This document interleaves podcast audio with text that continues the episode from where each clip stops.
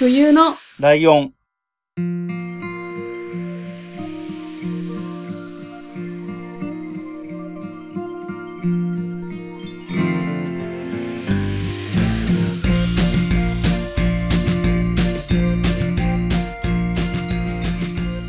この番組は山梨県出身以外共通点のない二人がそれぞれ好きなことを話す番組です。冬のライオン第14回、椿雷道です。真冬です。はい、よろしくお願いします。よろしくお願いします。ということで今回は真冬さんのターン。はい。頑張ります。はい、頑張ってください。えっと、私、真冬といえば、うん。絶賛婚活中でございまして、はい。今日はちょっとそれについて話をしていきたいと思います。婚活の話。婚活の話ではちょっとないんですけど、うんうん。えっ、と、今年が大好きなタイプがございまして。そちらが、白刈りメガネでございます。イェイイェイ。イェイなの？白刈りメガネね。え、はい白刈りメガネについて婚活中23歳 OL が話したいと思います。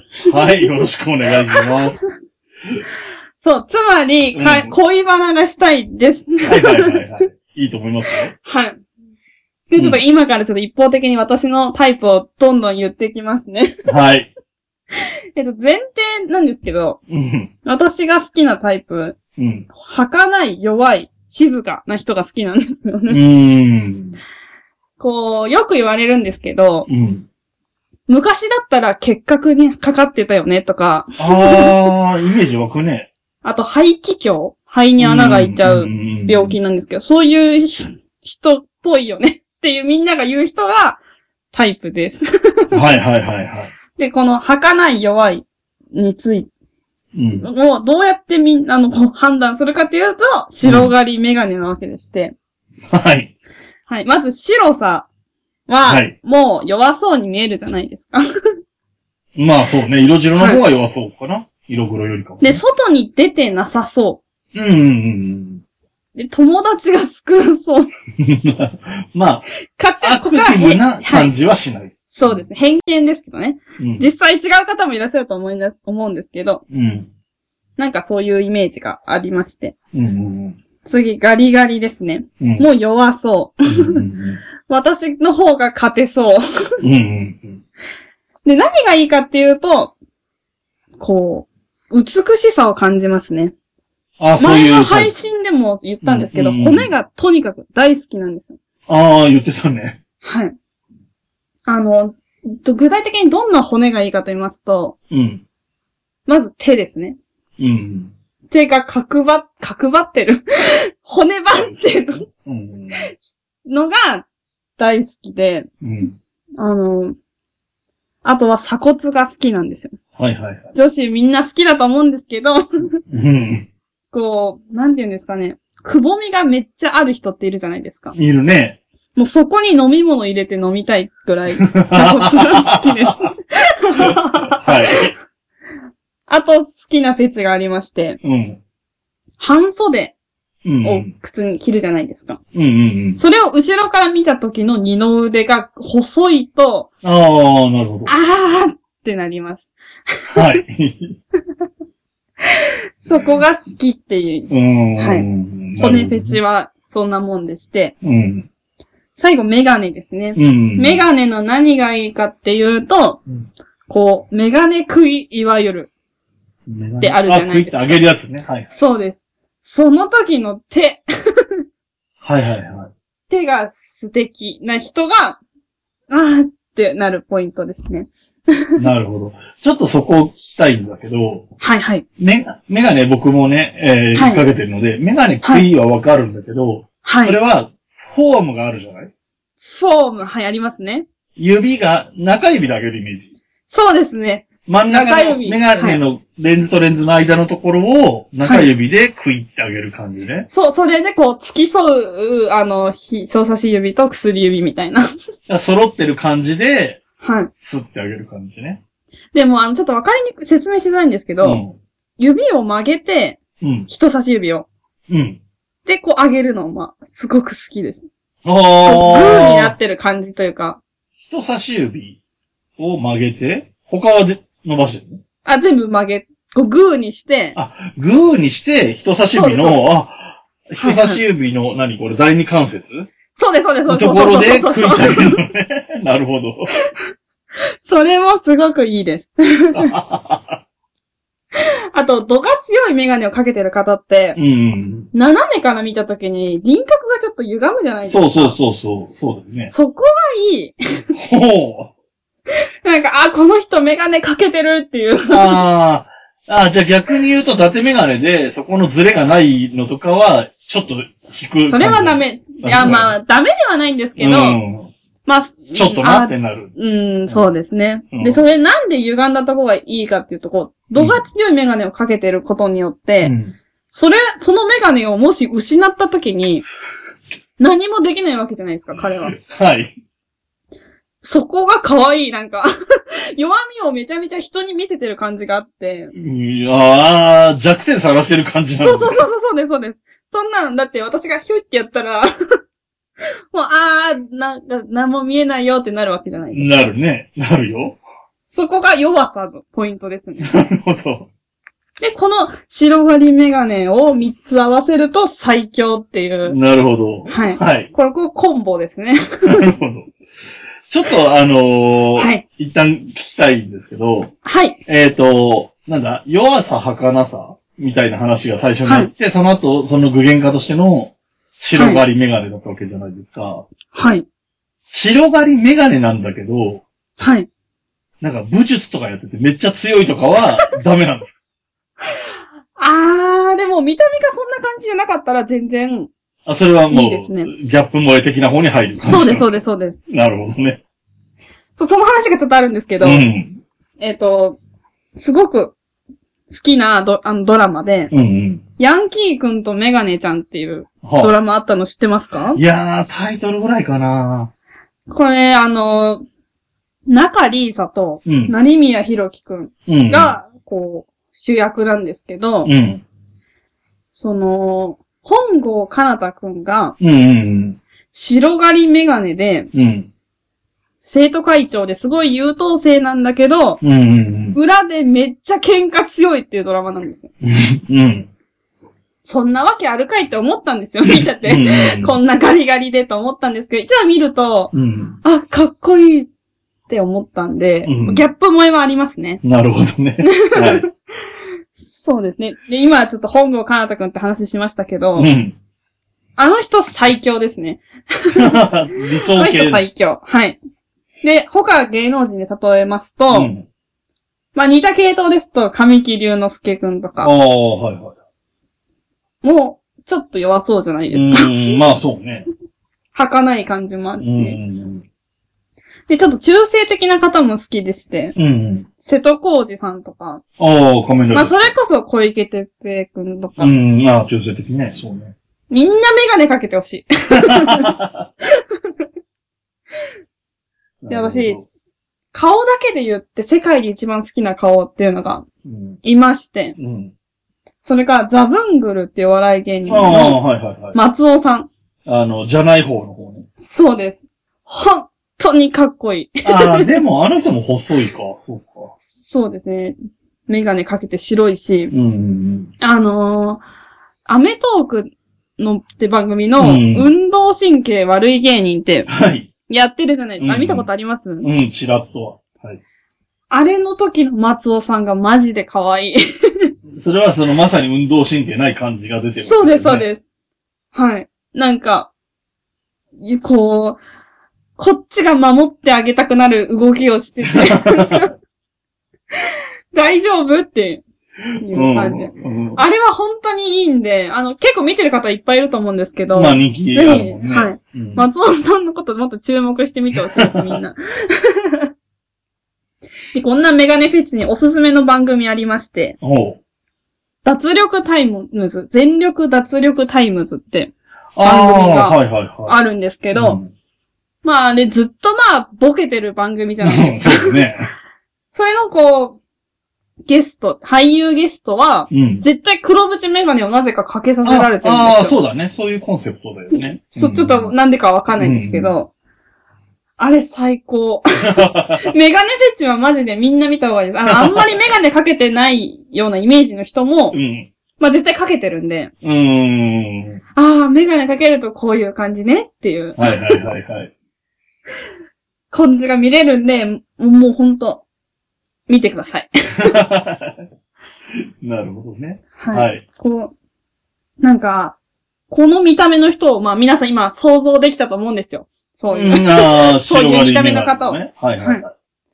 そこ、その見た目が好きな理由っていうのがもう一個ありまして、うん。すっごい偏見を今から言うんですけど、はい。あの、怒ら、その白刈りメガネの人がリスナーにいても怒んないでください。私は好きなんで。はい。そういう人たちって性格がちょっとあんま良くないイメージがあって、良くないって言ったらあれですけど、うん。歪んでるというか、うーん。イメージがあって、はいそういう人が好きなんです。こう、ちょっと卑屈な人が好きで。ああ、まあまあ、ちょっと卑屈なところがあるぐらいは別に失礼でもないかな。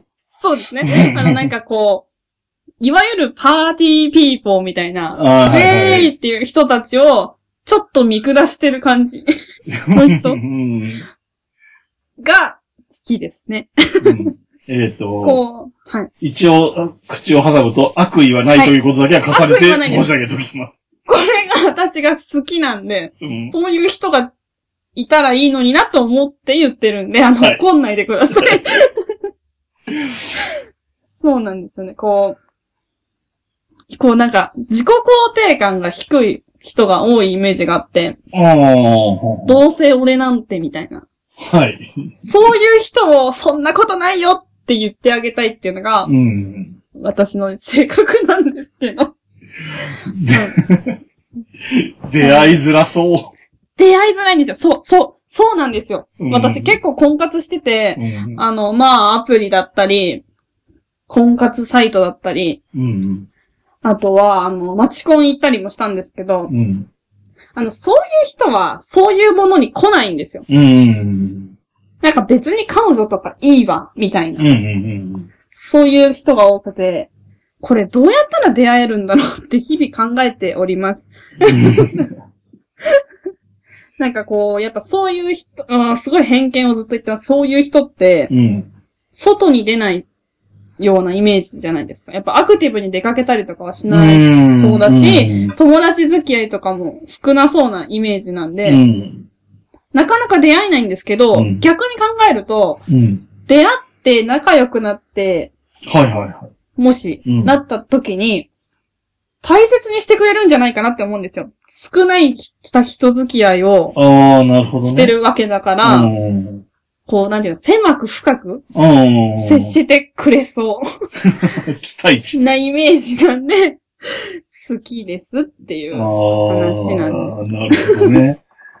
そうなんです。えーはい、えーえーこれではあの、私の好きなタイプを今いっぱいバーッと言ってみたんですけど、えーと。ライドウさんは逆にどうですか？何俺の話？はい。どんな人がいいとかってあります？恋話しましょうよ。恋バナですか？すげえな。はい。予期してないタイミングでこっちの恋バナまで求めてくんのか。ちょっと聞きたいですよね、みんなも。僕はね、なんだろうんうん。正直なところ、あの、はい男の人ってそもそも、はい。えー、年齢が上がっても若い女の人が好きってパターンが多いんですよ。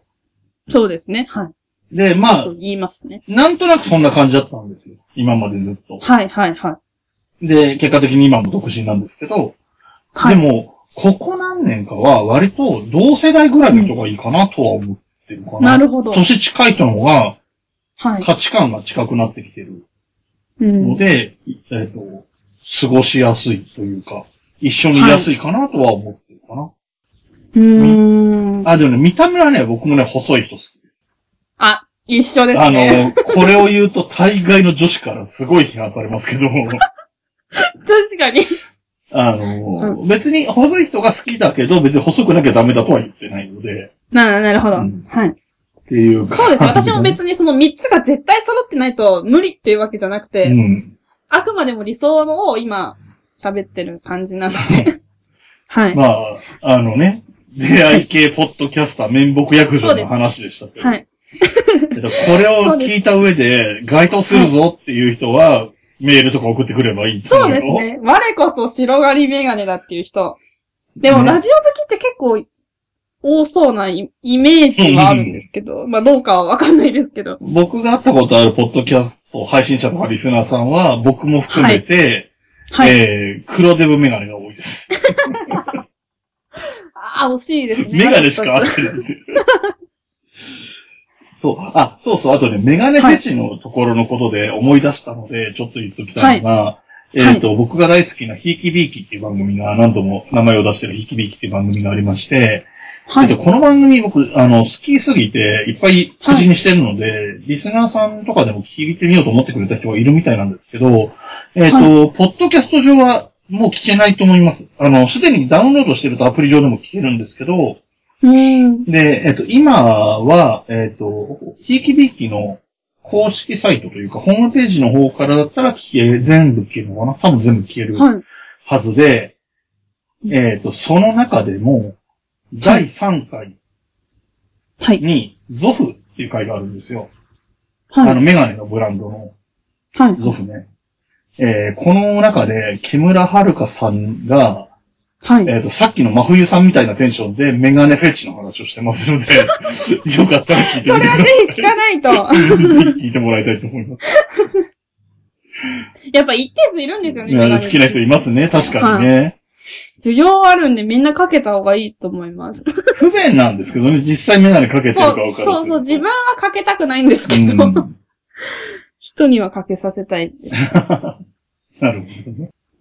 そうです。そうかそうなんか一回、ちょっと過去の話をしたいんですけうんど、すごい顔がタイプの人がいー。て、うんで、その、あの、私、こう、メガネを外す瞬間、家に帰って、ふーって言って、こう、メガネを外す瞬間うん。うん。も結構好きなんですよ。うん。うん。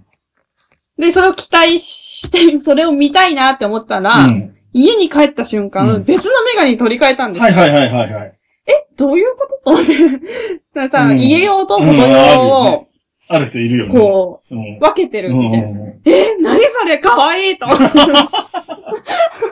かわいいな。やっぱそれって外で合ってるだけじゃ気づかないわけ。ああ、まあそうね。はい、はい。そういうフェチだよっていう話でした。意外と聞くけどね。あの、外用と家用を使い分けて。それあるあるなんですか？あるあるってか僕はしてないけど、聞きますよ。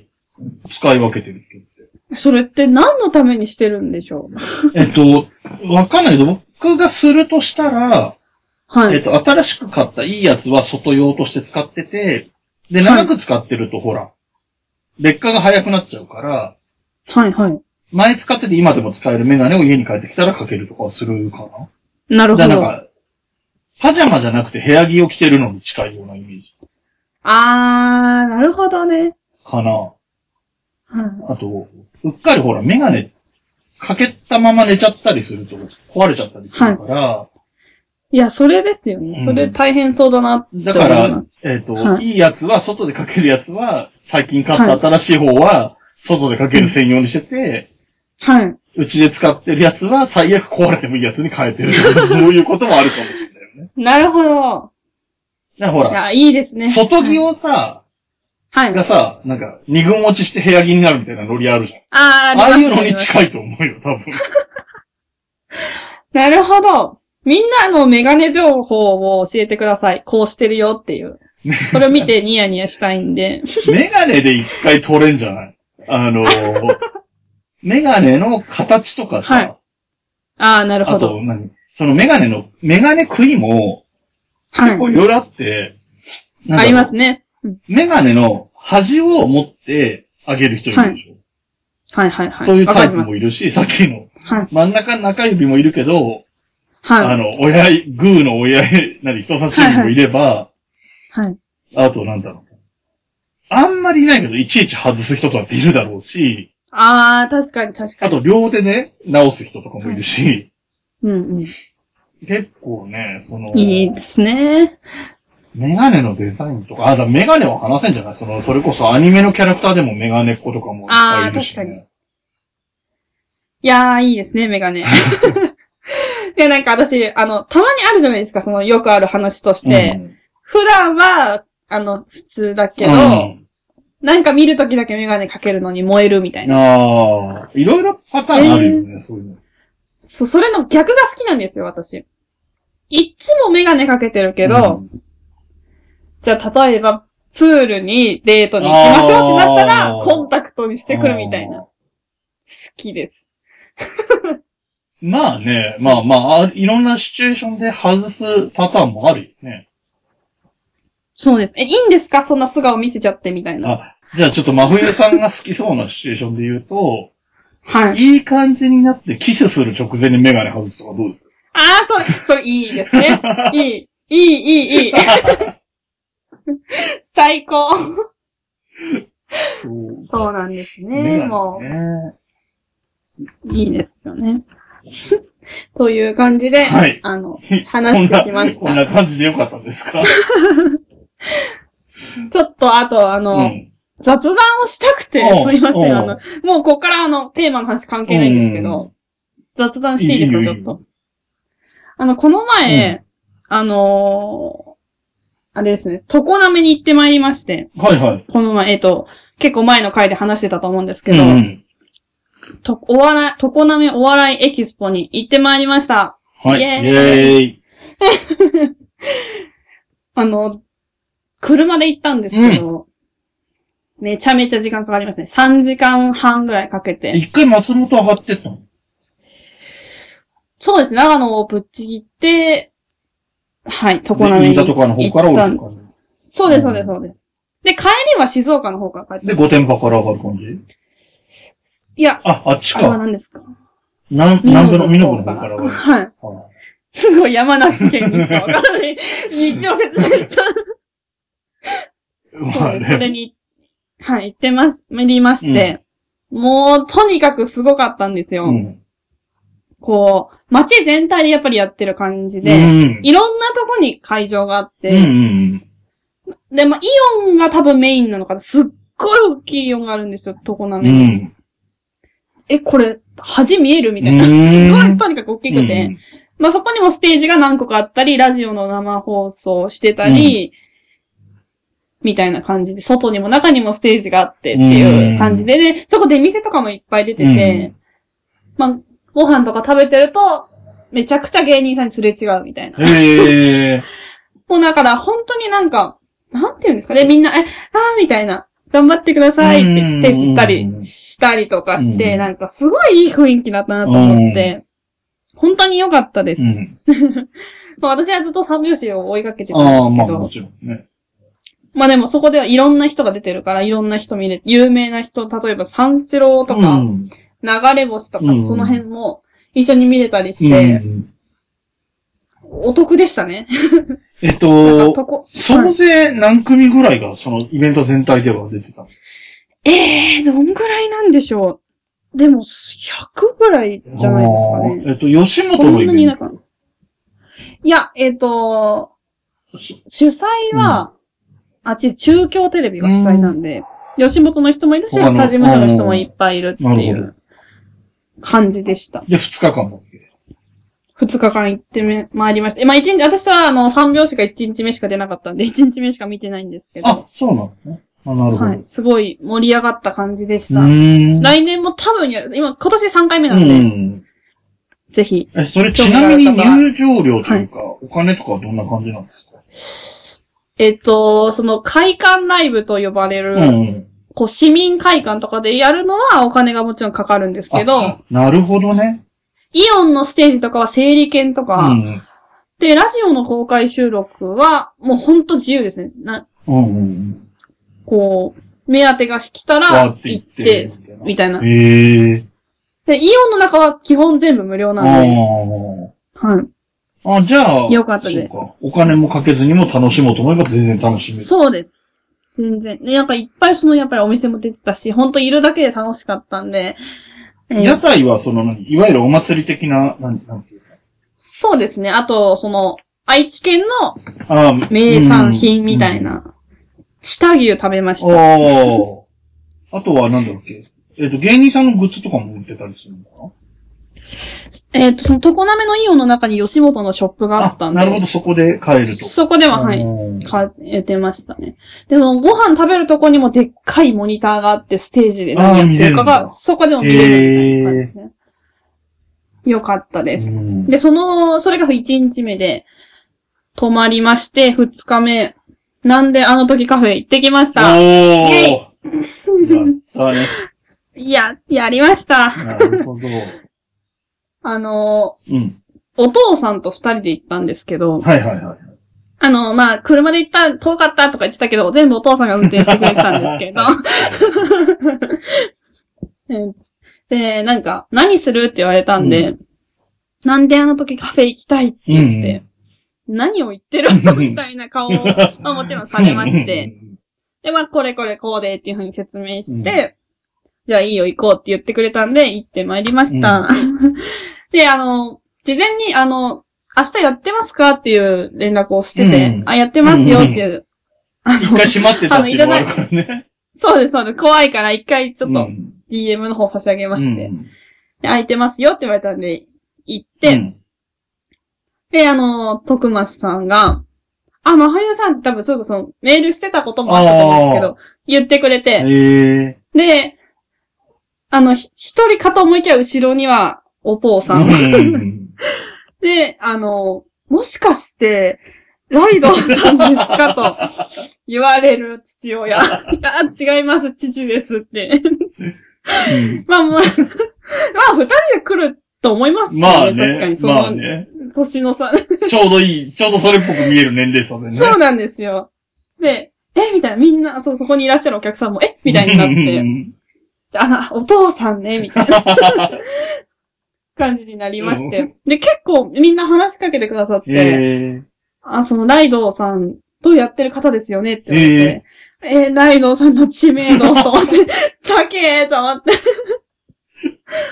そうなんだ。それで、そう、そうですね、あの話をしてもらって、ツイッターとかもフォローしてもらったりして、で、あの、やっぱお父さんは何もポッドキャストのこと知らん、うんなんか娘がやってるなの謎のものみたいなあ。やってるのは知ってんのね。あ、全然言ってます。そうですね。そうじゃないと、ライドウさんって言われた時、相当慌てることになるなって思って。何の話って。ライドウって誰だってなるよ。それで、その、徳松さんが、すごい、ポッドキャスト、ここが良くて、こういう風にやってて、みたいな。感じで、すごい熱く説明してくださって、で、あの、お客さんに、あの、まだコーヒー来てないんですけど、って言われて、あ、本当にごめんなさい、とか言って。やっぱもう、ポッドキャスト愛に溢れてる方だなと思って、はい。で、あの、まさかの収録もじゃあちょっとしていきませんかなんて言われちゃって。私とお父さんと徳松さんすで、ごいコンビだな、コンビトリはいオ。えー。ちょっとだけお話しさせていただいたんで、うんもし、あの、そ、それが、あの、聞けるようになったら、ぜひ告知させていただきたいんですけど、えーまあ、と大した話はしてないんですけど。なんではいあの時放送部で流れるのかな？はい流れるとすれば。そうですね、んはい。。なので、ええ。またそれはツイッター見ていただければと真思うん冬さんですけ、はポど。ッドキャスト配信者だから、OB OB でですすねね。あれ、はいあれだよね。僕ちょっと最近の他の人のも聞いたけど、女の人も OB って言ってるね、あれ。そうですね、はい。そういうルールなのかね。OG ってなってる人もいた気がするけどね。あ、そうなんですか、あれ、なんだろう。まあ、いずれにせよ OB という形で出てきて。そうですねまあ、ちょっといつかはまだわかんないけど、いずれ、はい。ね、えー、はい冬のライオン以外で喋ってる真冬さんが聞けると。そうなんです。ちょっとガチガチに緊張してるんですけど。でも真冬さんはあれだよね、昔ね、他の番組出たことあるとかっていう話もあったけど、そうですね、はい。最近だとでもやね、はい。うちの番組以外であんまり喋ってるとか聞ける状況ないから、レアですね。そうですね。レアですよ。ここはね、流星シルバーとか出たりしたから、ちょっとあれです。はい、はい。えー。そうなんですよ。はい。でも、まあ、お父さんと前、の前で、このモードになって喋るの恥ずかしいなと思ったんですけど、なんかもっとダラダラしてるんですね。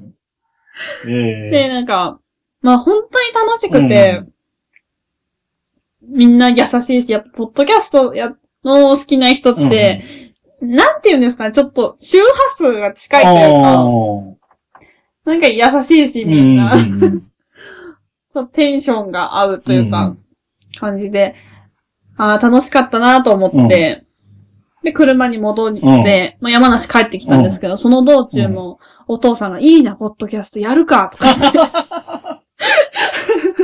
なんか結構徳間さんが、やっぱ分かりやすくどんだけいいかっていうのを伝え、うん。すごい、こう、一対一で伝えてくれてたんであー、感銘を受けたらしくて。へで、あの、お父さんずっと喫茶店やりたいって言ってて、ー。お？やっぱりその、なんていうんですかね。全国から来てくれるんですよって話を聞いて、いいな、いいな、金持ちになったら山梨でもやろうなっうんうん。て言ってたんで、なんであの時カフェ山梨店ができるかもしれない。もしかしたら、なんかそういう未来になったらすごい楽しそうだなと思って。あはい。っていう楽しい旅行をしましたっていあ。ううん。話をしたかったのではいしました。あれだよね。真冬さんも、あれだよ。あの、まあ、冬来続けてもらわないと困るけど、はい。お父さんと、お、親子ポッドキャストとかやってもいいと思いますよ。そうですね。それ、徳松さんも言ってました。真冬とお父さんのなんとかなんとかっていうのをやったらいいじゃないですかって。そう、それを聞いて、ややりたいなって言ってました。えーお父さんがね、頑張って編集技術を身につけてくれれば。そうねあとあれだね、お父さんがパソコン買ってくれるかもしれないから。あ、そう、そうですね。ハマってもらえたら。うんちょっとこれを聞かせるのは恥ずかしいんで、他の。でもさ、他の番組聞いたらさ、いずれ行き着くよね。まあまあまあまあまあ。まあでも、番組名とかは全然言ってるんで、うん向こうが本気出して検索されたらそこ聞かれちゃうんですけど、どうなんだろうな。どうなんだろう。うんまあ別にそんなに、うちの番組言うてもかなり上品でやってるから、あそうですね。全然あの、はい、うん言ってないんで、いろんなやばいことは。そはいんなにお父さんに聞かれて困るような話をしてないけど。クリーンが、あの、うん売りでやってますからね。ね、なんだこのライドってやつはってならなければ、あとは大丈夫だと思う。いや、全然全然大丈夫ですよ、そんな。はい。っていう感じですす。はい。あ、そう、冬のターンでした。あの、僕も近々ね、えー、なんであのはい時カフェには行くと思うので、また行ったら行ったで、その話もしたいと思います。はい。よろしくお願いします。はい。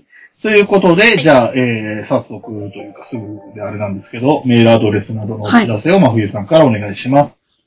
はい。メールアドレスは、huyunolion.gmail.com です。ツイッターのアカウントが、fuyunolion アンダーバーです。えーハッシュタグはすべてひらがなで、冬来でお願いします。はい。そして、この番組の楽曲提供はカメレオンスタジオ。エンディング曲は、ハルさんで、ハッピーターン。それではまた次回、ごきげんよう。またねー。